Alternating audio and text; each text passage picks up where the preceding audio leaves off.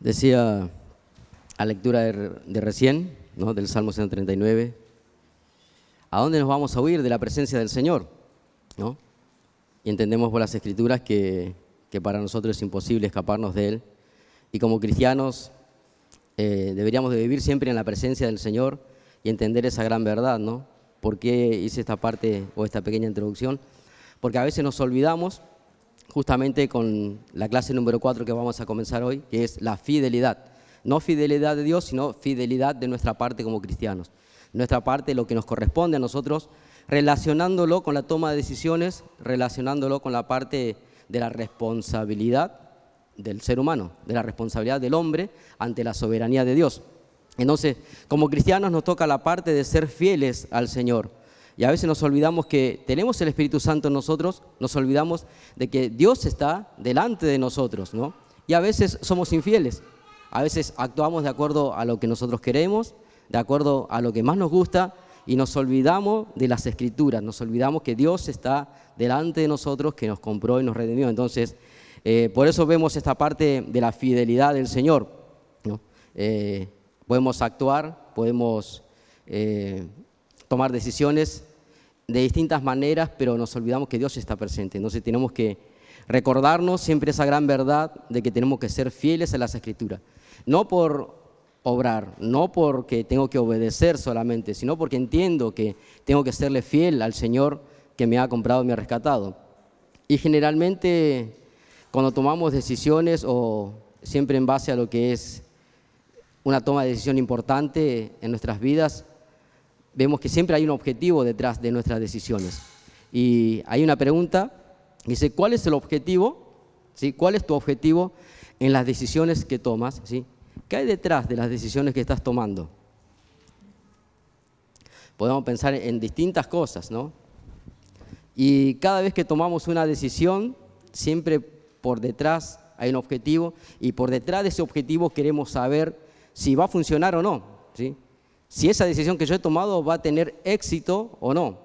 ¿sí? Un 50-50 o un 0% o un 100% de la decisión que yo he tomado se va a cumplir o no. Entonces, siempre queremos saber detrás de nuestras decisiones qué es lo que va a funcionar o no va a funcionar. Y podemos pensar desde nuestra juventud, nuestra adolescencia, eh, con preguntas como, ¿con quién me voy a casar? O cuando termine de estudiar, ¿Qué trabajo voy a conseguir? ¿O qué marca de ropa comprarme? ¿Cómo vestirme? ¿A cuál seminario bíblico asistir? ¿no? ¿Qué teólogo escuchar o leer? Cosas semejantes así. O generalmente las decisiones van en base a, ah, voy a escuchar a este teólogo, a este predicador porque estoy más alineado con él, ¿no? o voy a comprarme este tipo de ropa porque la usa tal persona. Entonces, siempre queremos que detrás de eso tenga éxito las decisiones que tomamos. Y siempre queremos que tenga un grado de éxito en nuestras decisiones. ¿sí? Como vimos al principio, en la toma de decisiones, nuestras decisiones están manchadas por el pecado y generalmente son todas decisiones malas las que tomamos. Pero también había manera de poder tomar correctamente decisiones, sabiamente, a la luz de las escrituras. Y hoy vamos a ver acerca de lo que es la fidelidad. ¿no? Eh, y vamos a ver un poco lo que luego, yo voy a dar solamente el, punto número uno, que ustedes tienen ahí en la hoja. Punto dos y tres eh, se va a ver la, la semana que viene, así que con la ayuda del Señor voy a tratar de ser claro, que se pueda hacer entendible. Nuestra responsabilidad en la fidelidad produce en nosotros decisiones que tienen que agradar a Dios. ¿Y qué es la fidelidad? Podemos comenzar por ahí.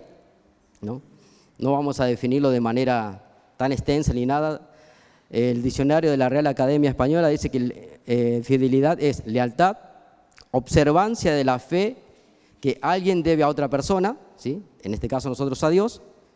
Y punto B dice puntualidad, exactitud en la ejecución de algo. ¿sí? Entonces, fidelidad es eso. Y en base a esa definición es lo que vamos a abordar eh, este tema. Y vamos a ver y a hacer un repaso de lo que hemos visto la, la semana pasada. ¿Se acuerdan de algunas de ellas? De lo que vimos la semana pasada, de lo que dio Johnny.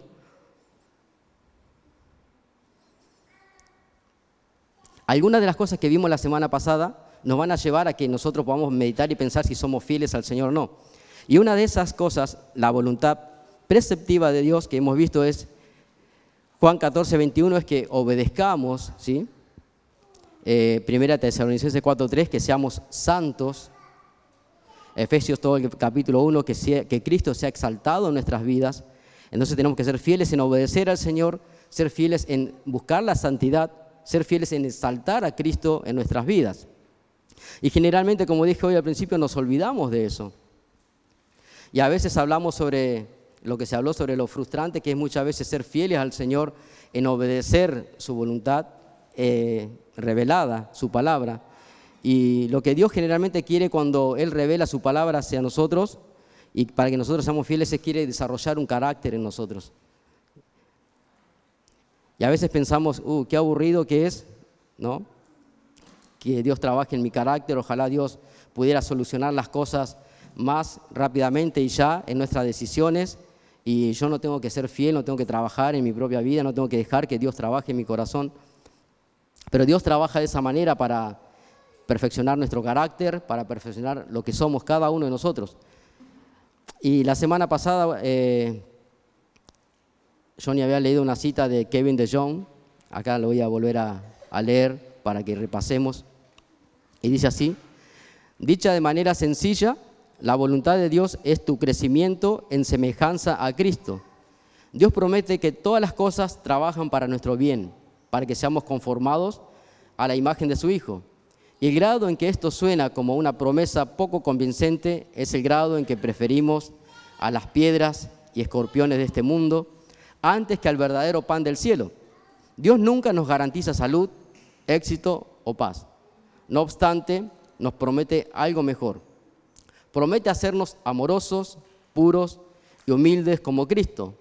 En resumen, la voluntad de Dios es que tú y yo seamos felices y santos en Jesús.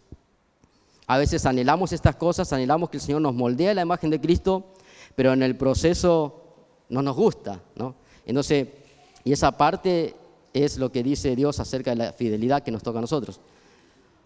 Y ahí tiene una pregunta que dice, ¿qué dice la Biblia que es la voluntad de Dios para tu vida? Los, los aspectos de obedecer y de ser santos y ser como Cristo, ¿por qué les parece que es tan importante? ¿no? Porque Dios en su palabra lo revela de esa manera. Muchas veces nosotros eh, pensamos que lo que hacemos es más importante que nuestro carácter, que lo que hacemos es más importante que nuestro corazón. Pero las escrituras revelan que Dios sí le importa nuestro corazón, en cómo hacemos las cosas, si somos fieles o no. Eh, el mundo ve más lo que uno hace que lo que el corazón es. Y Dios apunta a eso, y la fidelidad apunta a eso. La escritura enseña eso, que nuestros corazones tienen que estar alineados a las escrituras, alineados a su palabra, para luego hacer. Y a veces, cuando nosotros somos fieles o infieles al Señor, es lo que nosotros revelamos del Señor. ¿sí? O sea que si yo soy infiel al Señor, ¿qué le estoy diciendo al mundo? ¿Qué testimonio estoy dando? De que Dios no se puede confiar. Y si soy fiel al Señor, quiere decir que es un Dios confiable, un Dios amoroso, misericordioso, en el cual yo deposito toda mi vida. El Señor nos redimió, pero ¿para qué nos redimió? Para que nosotros podamos mostrar su gloria. Vimos en la parte de la responsabilidad del hombre también, que esa era nuestra parte, mostrar siempre la gloria de Dios. Y la finalidad de la fidelidad nuestra en obediencia al Señor es mostrar su gloria.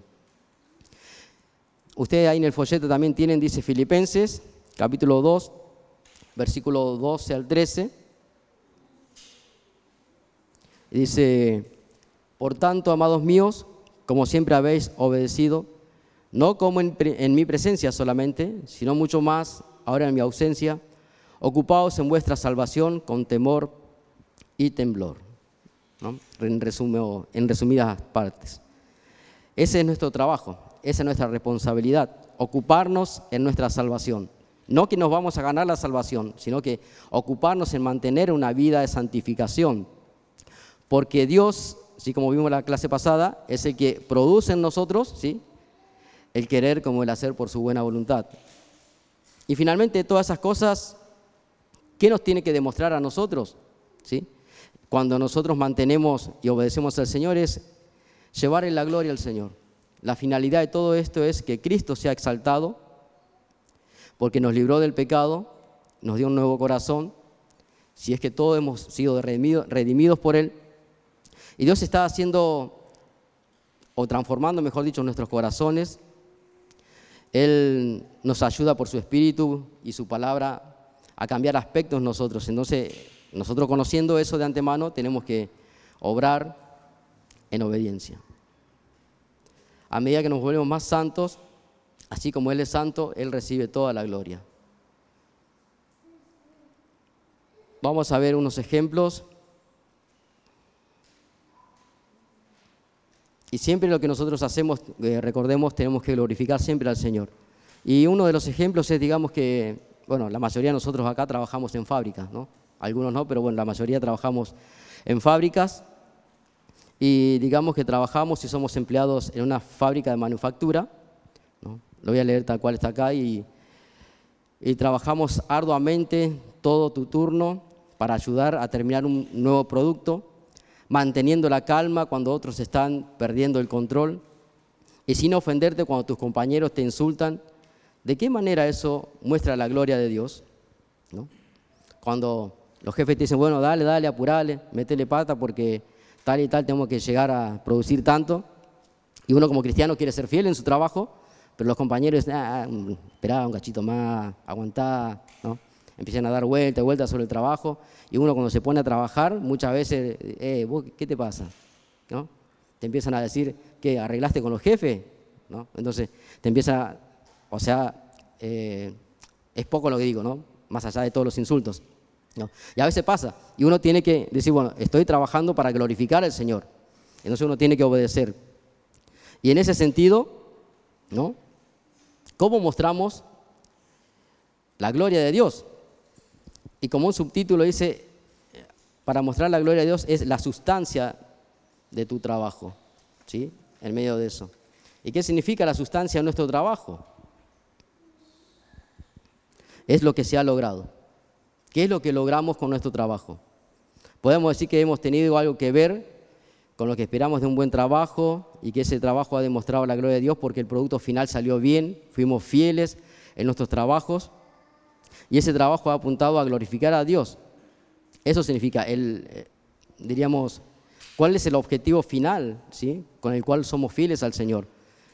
Aún en medio de nuestro trabajo es glorificarle a Él. Y no solamente es glorificarle a Él, o sea, el objetivo, sino que también el modo en el cual nosotros trabajamos.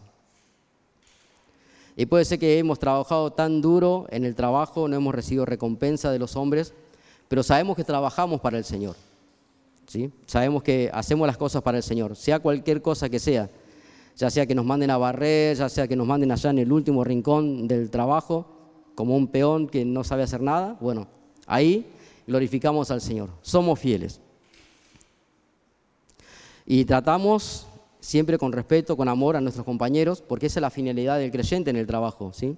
Mostrar la gloria del Señor, aunque muchas veces eso es muy contracultural en el trabajo, ¿sí?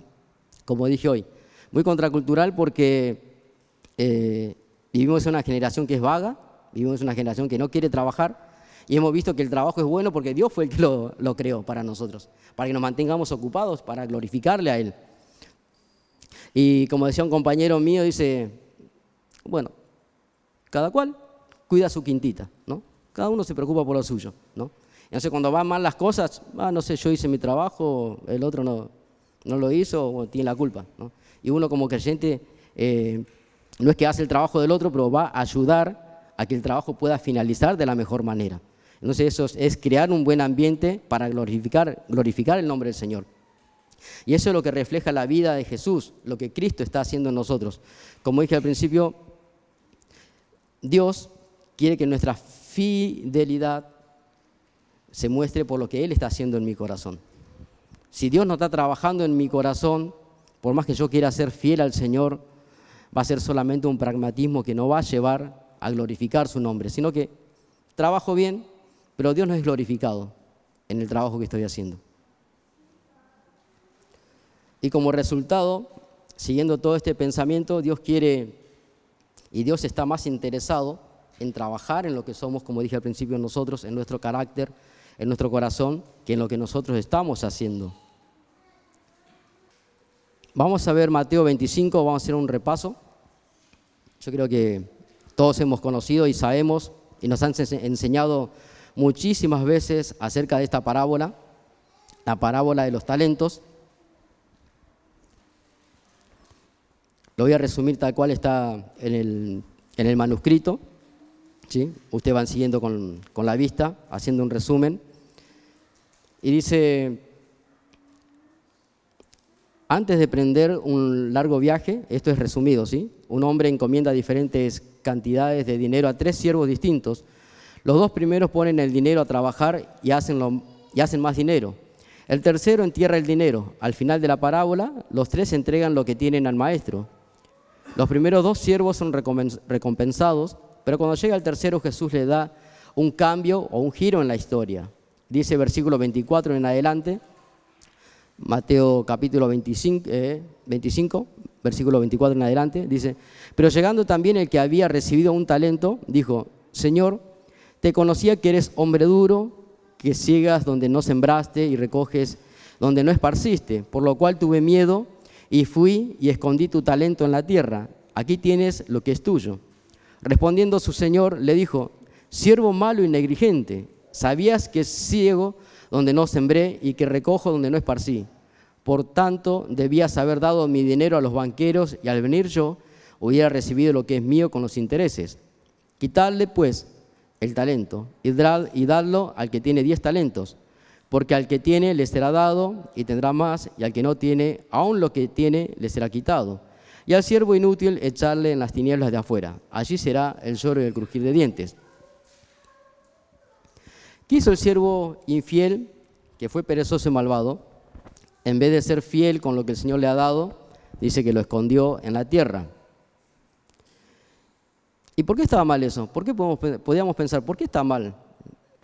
Si yo dejé ¿no? Lo que el Señor me dio, tal cual el Señor me lo dio, yo se lo devolví, ¿no? Y muchos de nosotros podíamos pensar también en esa parte de los talentos y los dones que el Señor nos ha dado para servirle. Y yo sé que puedo hacer esto para servir al Señor, pero ahí está. Y cuando venga el Señor, le digo, bueno, Señor, el talento que tú me diste para, no sé, barrer, para acomodar la silla, bueno, yo veo que están desarmadas las sillas, pero las dejo ahí como están. El talento, el, don de servicio. No sé, el Señor quiere que todo lo que Él nos ha dado lo podamos utilizar para glorificar su nombre. Seamos fieles. Primero, ¿por qué esto estaba mal lo que hizo el siervo? Este siervo descuidó su responsabilidad. Todos sabemos que como cristianos o como personas que hemos escuchado el Evangelio, entendemos que hay una responsabilidad. Dos, él no consideró digno a su Señor. ¿sí? Eso demuestra que no consideramos que Dios es digno de lo que Él nos ha dado para servirle. ¿Y cuál fue la consecuencia? Bueno, fue arrojado a la oscuridad, al infierno. Y uno podría pensar, ¿en serio que por eso fue arrojado al infierno? ¿No? Parece algo tan sencillo, porque, porque guardaste lo que yo te di y no lo, usaste, no lo usaste para servir, vas a ir al infierno. Bueno, veamos qué significa esto. El infierno parece una consecuencia exagerada para algo tan simple como enterrar el dinero. Y uno podría pensar, ¿qué pasa acá? Bueno, vamos a describirlo de una manera un poco más detallada, lo que hicieron los siervos. Los siervos fieles confiaban que su, Señor regresaría como había dicho, y por tanto arriesgaron absolutamente todo por su promesa. No retuvieron nada. Para nosotros, si Cristo va a volver, bueno, sirvámosles con eh, más pasión, sirvámosles de la mejor manera, con un corazón transformado a su imagen. Pero el siervo infiel decidió ir a lo seguro, o bien pensaba que el maestro no regresaría como había dicho que regresaría, y que la fidelidad no sería recompensada. Por tanto, evadió su apuesta y redujo sus riesgos al enterrar el talento y hacer otras cosas con su tiempo. De otra manera, diríamos que era alguien que no era un creyente. ¿sí? La escritura explícitamente dice que no era un creyente, no era alguien que había entendido realmente el Evangelio. Entonces por eso, ¿no? Eh, no había entendido lo que el Señor había enseñado acerca de lo que iba a hacer su Señor al regresar. Cuando colocamos a Dios en el lugar del Señor, como lo hace Jesús, entendemos cuán errada está esta posición, la del siervo infiel. Dios no es un Señor severo, Él es bondadoso y eternamente bueno, gratificante y digno de confianza. Es más, una buena administración de nuestra parte anuncia que Dios es bueno. Una mala administración dice que Dios no es bueno, y dado que Él es la fuente, personificación y suma de todo lo que es bueno, la difamación de su bondad es la esencia del mal. ¿sí? Nosotros cuando decidimos ser infieles al Señor, aún como cristianos, como dije al principio, estamos dando un mal testimonio de lo que es el Señor. Le decimos al mundo, no confíen en Dios, no confíen en la Biblia, porque yo como cristiano, mírenme, no estoy confiando en Él. Eso es lo que estamos diciendo. ¿Y los dos siervos cómo son llamados? En la, en la escritura, en la parte que leímos. Siervos fieles, ¿verdad? Y Dios quiere que seamos así. Dios quiere que seamos fieles. En la Biblia la fidelidad significa administrar todo lo que Dios nos ha dado para mostrar su bondad y su gloria. Administrar nuestro tiempo, nuestro dinero, nuestras habilidades y nuestras relaciones como lo hacemos. Cuando lo hacemos demostramos que creemos que sus propósitos son supremamente buenos. Esa es la vida de la fe, la vida de fidelidad.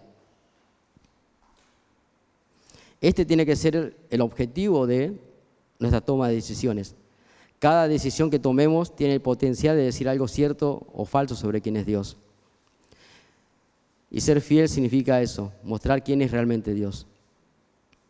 Tal vez ahora por ser fieles al Señor en nuestros trabajos, por ser fieles al Señor en el ministerio, no veamos las recompensas, ¿sí? Porque, como dije al principio, tenemos eh, un objetivo final, al ser fieles, queremos ser recompensados. Tenemos un objetivo al final, queremos que se nos gratifique en el momento, pero tal vez no lo veamos en el momento. Había uno de los pastores en el retiro con los cuales estuvimos hablando y él decía que, sus abuelos eran creyentes ucranianos y sus abuelos habían orado toda la vida por sus hijos y ninguno de sus hijos fue creyente y ellos murieron. Sus abuelos murieron, fallecieron, y de los hijos, siete, ocho hijos que tenía, ninguno fue creyente. Y ahora con la tercera generación que es él, este pastor, por la gracia del Señor ha sido salvo, y recién ahora sus tíos están empezando a acercarse al Evangelio. Unos padres, unos abuelos fieles, obrando por sus hijos, ¿sí? llevándolos a la presencia del Señor, y fallecieron sin tener la recompensa. Fueron fieles en servir, ¿sí? a sus hijos mostrándole la gloria al Señor, presentando el Evangelio, pero ellos fueron fieles, como vimos en la parte de la fidelidad. ¿sí? No es criar a mis hijos y listo, sino con qué fidelidad le presento el Evangelio a mis hijos. ¿sí? Entonces, recién ahora, ¿sí? en la tercera generación, sus hijos vieron lo que Dios estaba haciendo en, en el obrar de los padres, o sea, de los abuelos de este pastor. Entonces, muchas veces nuestro objetivo al ser fieles queremos que se nos gratifique en el momento, pero no es así. Y en la toma de decisiones incluye tres cosas que acá vamos a ver. Primero es el enfoque, el enfoque correcto, punto A. Esto significa tomar cada decisión con nuestros ojos enfocados directamente en el último y gran día cuando Cristo va a volver. ¿no? Hebreos 4.13 dice, y no hay cosa creada que no sea manifiesta en su presencia, antes bien, todas las cosas están desnudas y abiertas a los ojos de aquel a quien tenemos que dar cuenta. Para el creyente, esa no debe ser una razón para temer ese día. Al igual que Juan, podemos exclamar, Maranata, ven Señor Jesús. ¿Sí? Ese tiene que ser nuestro objetivo. O sea, el enfoque de ser fiel al Señor es esperar su venida y poder, y poder esperar de Él la recompensa final. También tenemos un punto que dice objetivo, y esto significa que el objetivo de cada decisión es la gloria de Dios. Primera de Corintios 10:31 dice, si pues coméis o bebéis o hacéis otra cosa, hacedlo todo para la gloria de Dios.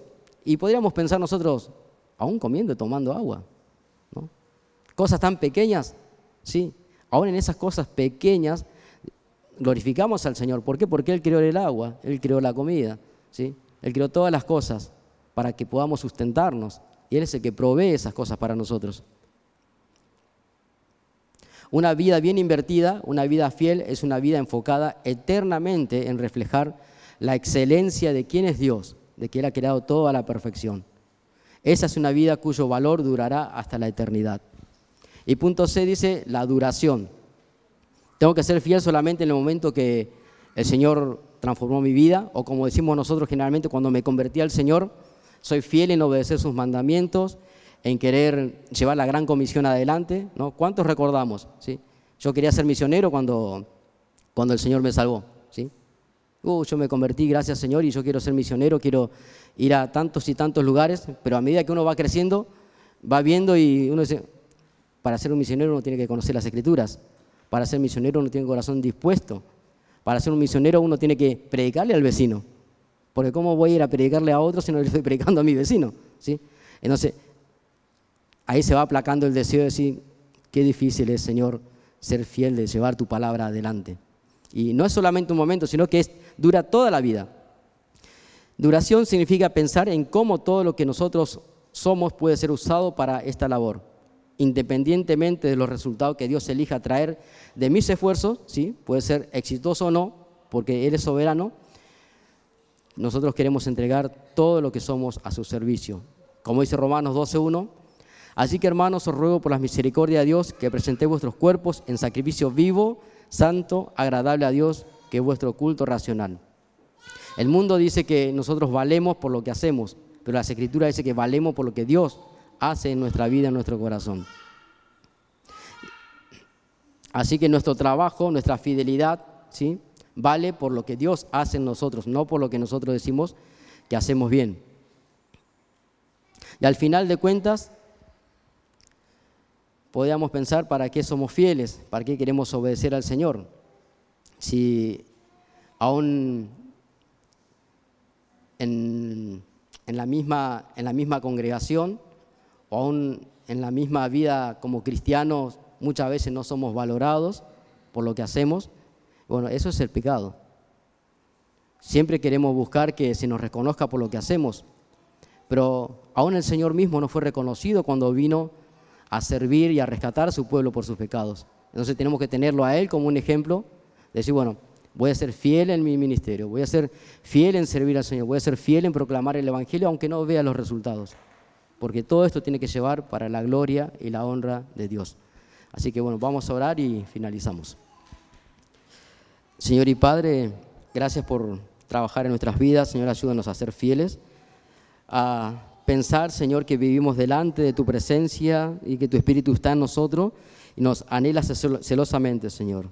Que podamos entender esa gran verdad al Señor hablar, al actuar, Señor, y poder llevar tu palabra adelante. Que podamos, Señor, obedecer tu voluntad escrita, Señor, que sabemos que tenemos que buscar la santidad, tenemos que, Señor, negarnos a nosotros mismos, tenemos que permitir que tu Espíritu trabaje para que seamos humildes en el servicio Todas esas cosas ayúdanos, Señor, día a día, porque somos faltos, Señor, de, entendimiento, somos faltos, Señor, de obediencia. Y queremos confiar en ti, Señor, por el resto de la reunión. Aún bendice cada una, Señor, de las oraciones que quedan también.